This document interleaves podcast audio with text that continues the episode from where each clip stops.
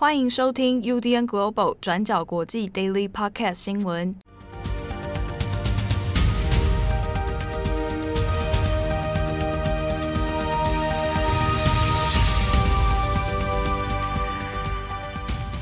Hello，大家好，欢迎收听 UDN Global 转角国际 Daily Podcast 新闻。我是编辑七号，我是编辑惠仪。今天是二零二二年五月十三号，星期五。今天是十三号，星期五。祝福大家平安喜乐，好像在收尾哦。那我们要来开启了。好，今天的 Daily Podcast，首先第一条，我们先来看一下北韩的疫情。好，那北韩的官媒朝中社呢，在五月十三号做了一次报道。那这个报道里面有讲到说，北韩从四月底以来，在短时间之内，全国有超过三十五万人出现了。不明原因的发热病症，那单单是在五月十二号新增的这一种病症的病例呢，就达到了一万八千多例。目前北韩官方的统计已经累计有六个人死亡，其中有一个人是确诊感染 Omicron 变异株的亚种啊 BA.2 的。那这个新闻的。重要性也在于说，这是北韩哦，从全球疫情爆发以来第一次公开说国内有人确诊 COVID-19 的疫情，而且他死亡了。那当然，其实，在过去两年当中，虽然说北韩一直不断的反复强调国内的防疫封锁非常的成功，所以并没有这个病毒侵门踏户哦。好，到一直到去年都还有这个大阅兵，那时候大家可能还有印象。很多这个防护化学兵哦，或者戴了防毒面具这样子啊，来彰显说北韩的疫情是防堵的非常的成功。可是到了现在哦，今年二零二二年五月十三号，现在官方是首度确认说有一个死亡的确诊病例。但是这边我们刚刚有讲到一个令人比较觉得奇怪的部分，什么叫做不明原因的发热病症？然后他还有三十五万人以上的这确诊感染哦。在官方的说辞里面，他使用的这个病因就是所谓的不明原因发热，他并没有跟大家说这三十五万人其实是疫情感染哦，官方并没有这样承认。可是呢，我们从国外的各个情资观察来看，都认为说这个讲的所谓不明原因发热哦，应该很有可能就是 COVID-19 的疫情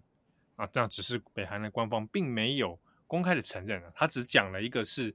呃，其中六个人死亡里面有一个是确诊的 Omicron。好，那这个新闻出来之后，那当然其实在国际上是蛮关注的，因为呢，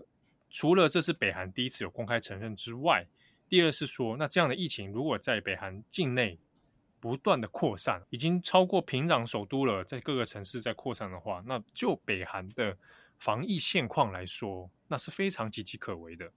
一来是北韩的经济本来就有体质脆弱的问题，二来是你的物资、你的医疗量能到底够不够？好，那相关的资讯其实，在不透明的状态之下，其实很难确知到底北韩发生什么事情。所以呢，需不需要人道援助？是不是需要国际的援助？需不需要疫苗的援助？目前其实，在对外界来讲，都还需要时间来判断哦。好，那平壤当局呢？那也有宣布说，现在这个是重大的国家紧急状态。好，但也就是这样峰回路转啊，在短短的时间之内，那这个北韩的官方就宣布说，这个已经有超过三十五万的病例，而且时间点从四月底以来就已经发生了。那中间的这个速度其实蛮快的。那我们稍微回顾一下哦，前几天在北韩的相关讯息。我们看啊，从五月十号的时候呢，就已经有传出说，呃，在首都平壤，那已经有一些居民他被迫被命令哦，你一定要留在家中，留在室内。那到了五月十二号呢，那这个金正恩就公布了这个确诊病例。那这也是金正恩在公开的露面上面是第一次哦，戴上了口罩。那这个是比较难得的一个画面，那可能也显示出了这件事情的一个政治讯号，那背后可能也是非同小可哦。那其实外界比较担忧的是，现在的状况来看，因为第一资讯不透明嘛，那再来就是说，本来北韩内部的这个资源就相对比较紧缩。那比较忧心的是说，会不会这个疫情其实比现在官方公布的其实还要更严重啊？那这个是不确定的。那当然，这个新闻在第一时间出来之后呢，那像周边的南韩也有表达关切哦，那是说也愿意来提供一些防疫物资。不过目前北韩方面是没有任何的回应。那也有说到是美国方面有没有要来捐助相关的这个防疫物资，比如说疫苗。那美国方面现在是说并没有要捐赠疫苗的这个打算。但是有关于人道救援，好，那这个未来应该是会有所考虑的。那我们看一下，其实就疫苗这件事情来看呢，那因为北韩过去就已经好几次的来拒绝国际的一些疫苗分配哦，那当时就是在讲 COVAX 的这个全球疫苗分配，好，那原本要说要给北韩捐助 AZ，那或者是中国的科兴疫苗。那甚至是先前俄罗斯，他也愿意支持支援他们的这个疫苗给北韩哦。不过北韩当局其实都没有针对这些援助呢表达任何的这个接受啊，所以有可能在推估是说，有可能北韩内部里面这个接种疫苗的人应该是非常非常的少，但其实也不确定到底实际状况如何。那我们看一下，那周边国家怎么看呢？那当然第一个比较紧张的是南韩哦。那南韩的几家媒体当然是说表达现在这个密切的关注，但另外呢，在韩国的朝鲜日报也有讲，朝鲜日报的分析师认为说，这一次这样的重大疫情事件，那可能多少跟先前哦不断的发射飞弹，那以及过去几个月以来北韩的一些重大的政治活动哦，或者是庆祝仪式，可能有一些关联。那不过呢，同样的，在日本的媒体里面倒是认为说，诶，有比较矛盾的地方啊，就是这几天，包含像是尹锡月，南韩的尹锡月要就职了，那北韩这这边呢，也还是有一些发射飞弹这样的一个，诶，示威或者挑衅的行为存在。可是呢，在北韩内部的官媒里面，倒是对于近期的哈五月中。以来的这几几次发射飞弹的新闻呢，几乎报道的力道哦，报道的篇幅都变得比较少，甚至是沉默。所以这个地方反正让人有点耐人寻味哦。为什么会在这个时机点又突然变得比较安静呢？好，那日本的每日新闻就讲到说，先前其实也有情资指出，北韩有可能会在近期来做这个核武的试射或者核武的实验哦。那现在关注的是说，有可能会因为疫情的关系，那这一个核实验啊，应该会受到一些影响，但是不确定会发生什么样的事情。那中国方面呢？中国的外交部啊，王毅那就说，他们自己的判断，北韩应该不会只有一个人确诊死亡。言下之意，应该疫情其实比官方所说的还要严重哦。好，那今天的第二则，我们要来更新芬兰加入北约的新闻。过去几周的 Daily，我们有稍微跟大家提过，芬兰预计要加入北约，但那个时候还是在观望还有盘算当中。那现在在星期四十二号的时候，芬兰的总理跟总统就透过了新闻稿，共同声明支持芬兰加入北约的决定。那这也会被视为是芬兰正式启动加入北约申请的第一步。你这份新闻稿里面就有提到，加入北约将会增强芬兰的安全，那芬兰的加入也会增强北约的防御能力。但是呢，这还不算是正式的加入，因为芬兰政府的特别委员会会在十五号开会，那接着会把提案送交给芬兰的国会来辩论、来通过，之后才可以正式提出加入北约的申请。在这之后，芬兰也必须经过北约三十个成员国的批准。那这项程序可能也会需要花费四个月到一年的时间。不过，可以预计这一项申请呢，不会在芬兰的国会或者是北约遇到太多的阻碍，因为国会跟北约普遍上都非常支持芬兰的决定。像是芬兰的外交部就有提到，他相信芬兰最早可以在十月一号的时候就可以正式成为北约的成员国。那一般也认为，如果芬兰决定加入北约，那么瑞典也会跟进。现在，瑞典的执政党社民党也已经预告，会在本周末呢公布对于北约的相关立场。那所以现在我们简单分析一下，芬兰跟瑞典的加入，就是加入北约，会对欧洲造成什么影响？那其实各大媒体像是美联社啊、路透社都有做出相关的分析，那纷纷就有提到。瑞典跟芬兰的这个决定呢，标志着北欧地区一代人以来最重要的地缘政治重组。传统上呢，瑞典跟芬兰是采取军事上面的不结盟。那虽然没有加入北约，但是这两个国家一直以来都跟北约保持非常良好的关系。过去，芬兰国内对于加入北约其实没有多大的兴趣，相关的支持度大部分都是徘徊在百分之二十到三十左右。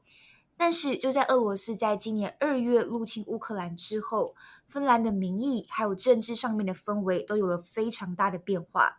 现在，芬兰人对于加入北约的支持度是已经提升到百分之七十哦。那这个入侵可以看到是促使了芬兰重新来思考自己的国家安全问题，进而做出了要加入北约的决定。那这也是普丁发动战争前从来没有想过的一个结果。对于芬兰还有瑞典表态要加入北约，北约是非常欢迎跟赞成的。那第一个原因是因为这两个国家本来就跟北约的关系密切，而且完全符合北约成员国的资格标准。例如，瑞典跟芬兰都是现代民主国家，而且也跟北约的盟国有对等同等的武装力量，军工业也非常的发达。那现在芬兰跟瑞典也是正在提升，并且投资最新的武器设备。例如，芬兰就有 F 三十五战斗机，瑞典也有先进的导弹系统等等。那第二个原因也是因为芬兰跟瑞典的加入会大大提升北约的防御能力。意思是，芬兰的东部边境就是俄罗斯，那下方是原本就已经加入北约的波罗的海三个国家。所以，芬兰的加入就会像是跟波罗的海连成一条线，那大大填补了北约原本在防御能力上的巨大缺口。那俄罗斯也会被迫，也需要因此把自己的守备范围再扩大一千三百公里，来守护跟芬兰的边界。那当然，对于俄罗斯来说，他们是极力反对瑞典跟芬兰加入北约，甚至也威胁，如果这两个国家坚持这么做。俄罗斯可能就会以军事反应。那外界现在普遍的担忧是，这会不会引起俄罗斯真的攻击芬兰哦？那就目前的评断，西方国家认为可能性是不大，因为许多靠近芬兰的俄罗斯军队呢，都已经被派往乌克兰了，而且这一些军队损失惨重。那另外这边我们也引述 The Telegraph 的记者他的一篇报道。那这名记者呢，之前就有跟英国的国防部长一起访问芬兰。那这名记者也问了英国国防部长一样的问题，也就是俄罗斯会不会入侵芬兰？结果这个英国国防部长呢，他就耸一耸肩，然后就问说：俄罗斯还要用什么来打？俄罗斯现在已经因为普丁的鲁莽举动而损失了百分之十六的地面部队了。那我们都知道，北约成员国有一个非常重要的第五条款，这个条款是关于集体保护，意思是只要北约的其中一个成员国受到攻击，那等同于所有的成员国都会受到攻击，那北约需要立即启动联合的自卫机制，包括动用武力。虽然现在西方国家是认为可能性不大，但是依然不会排除俄罗斯可能会做出任何激烈军事反应。所以，欧洲的国防官员也有提出，北约在芬兰申请入会的过程中，将会提供芬兰一些安全的保证，来防止俄罗斯在芬兰正式入会之前做报复。那英国首相强生也有在十一号的时候宣布，会跟芬兰还有瑞典签署新的安全协议，承诺如果任何一个国家遭受攻击，将会提供协助。好的。以上就是今天的 Daily Podcast 新闻。那我们的读者最近不知道有没有注意到，现在 Daily Podcast 呢都会做一个文字的整理版。那在我们的网站上面，你就会看到转角 Daily 啊，这样文章版的重点整理啊。那如果听完我们的音档也有兴趣的朋友呢，也可以来参考我们的文章版，我们会做一些这个这次我们报的新闻里面的一些文字的整理哦，那也帮助大家了解新闻的一些资讯。好，你别忘记这个礼拜的重磅广播。那这次呢是由编辑佳琪还有编辑七号啊，我们会带来关于二零二二年的普利兹新闻奖，我们有一些各自编辑的故事选读，来来跟大家来分享。好，我是编辑七号，我是编辑惠仪，我们下次见喽，拜拜。感谢大家的收听，想知道更多详细内容，请上网搜寻转角国际。